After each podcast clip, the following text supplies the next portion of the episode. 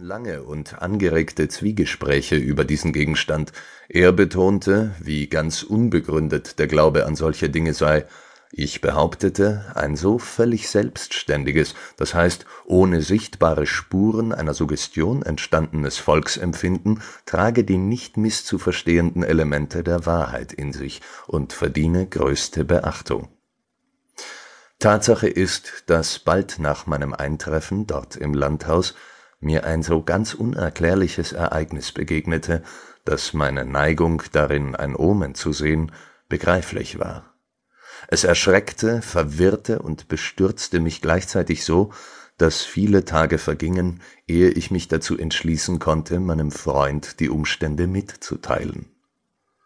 Ein außerordentlich warmer Tag ging zu Ende, als ich mit einem Buch in Händen am offenen Fenster saß das hinter einem weiten Blick auf beide Flussufer einen fernen Hügel sehen ließ. Ein sogenannter Erdrutsch hatte die mir zugekehrte Seite der Berglehne zum großen Teil der Bäume beraubt. Meine Gedanken waren lange von dem Buch vor mir zu der Trauer und Verzweiflung der nachbarlichen Stadt gewandert. Als ich die Blicke von den Seiten erhob, fielen sie auf die kahle Bergwand und auf ein Wesen ein lebendiges Ungeheuer von entsetzlicher Gestalt, das eilig seinen Weg vom Gipfel zur Talsohle nahm und schließlich darunter im dichten Forst verschwand. Als dieses Geschöpf zuerst sichtbar wurde, zweifelte ich an meinen gesunden Sinnen, wenigstens an der Klarheit meines Blickes, und viele Minuten vergingen, ehe ich mich wirklich überzeugt hatte, weder verrückt noch traumbefangen zu sein. Wenn ich nun aber das Ungeheuer beschreibe, das ich deutlich sah und ruhig auf seinem ganzen Wege beobachtete, so fürchte ich, werden meine Leser hinsichtlich dieser beiden Punkte schwerer zu überzeugen sein als sogar ich selbst.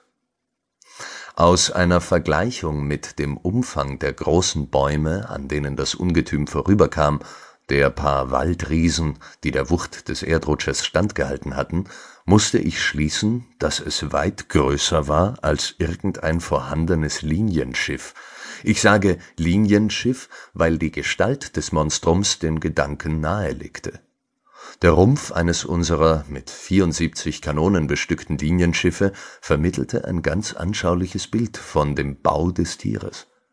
Sein Maul befand sich am Ende eines 60 bis 70 Fuß langen Rüssels, der den Umfang eines normalen Elefanten hatte. An der Wurzel dieses Rüssels war ein wahrer Wald von schwarzem, zottigem Haar, mehr als genügend für die Felle von ein paar Dutzend Büffeln, und aus diesem Haarwald sprangen seitlich und abwärts geneigt zwei schimmernde Stoßzähne vor, ähnlich denen des wilden Ebers, doch von ganz maßloser Größe Gleichlaufend mit dem Rüssel und an dessen beiden Seiten streckte sich je ein riesiger, dreißig bis vierzig Fuß langer Schaft vor, der aus klarstem Kristall zu bestehen schien und ganz die Form eines Prismas hatte.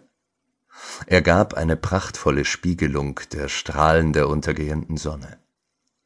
Der Rumpf war keilförmig, das dünne Ende am Erdboden aus dem Rumpf breiteten sich zwei Paar Flügel auf, jeder Flügel von fast hundert Meter Länge, das eine Paar saß über dem andern, und alles war dicht mit metallenen Schuppen besetzt, jede Schuppe von etwa zehn bis zwölf Fuß Durchmesser. Ich beobachtete, dass das obere Schwingenpaar mit dem unteren durch eine starke Kette verbunden war, doch die größte Besonderheit dieses entsetzlichen Wesens war das Bild eines Totenkopfs, das fast seine ganze Brust bedeckte und sich von dem dunklen Hintergrund des Körpers so deutlich in schimmernder Weise abhob, als habe es ein Künstler sorgfältig gezeichnet.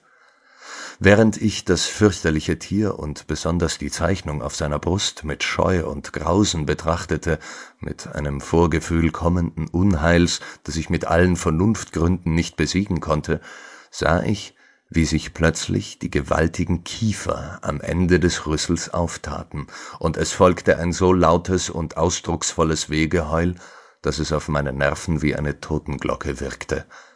Und als das Ungeheuer am Fuße des Hügels verschwand, sank ich zugleich ohnmächtig zu Boden. Als ich mich erholte, war natürlich mein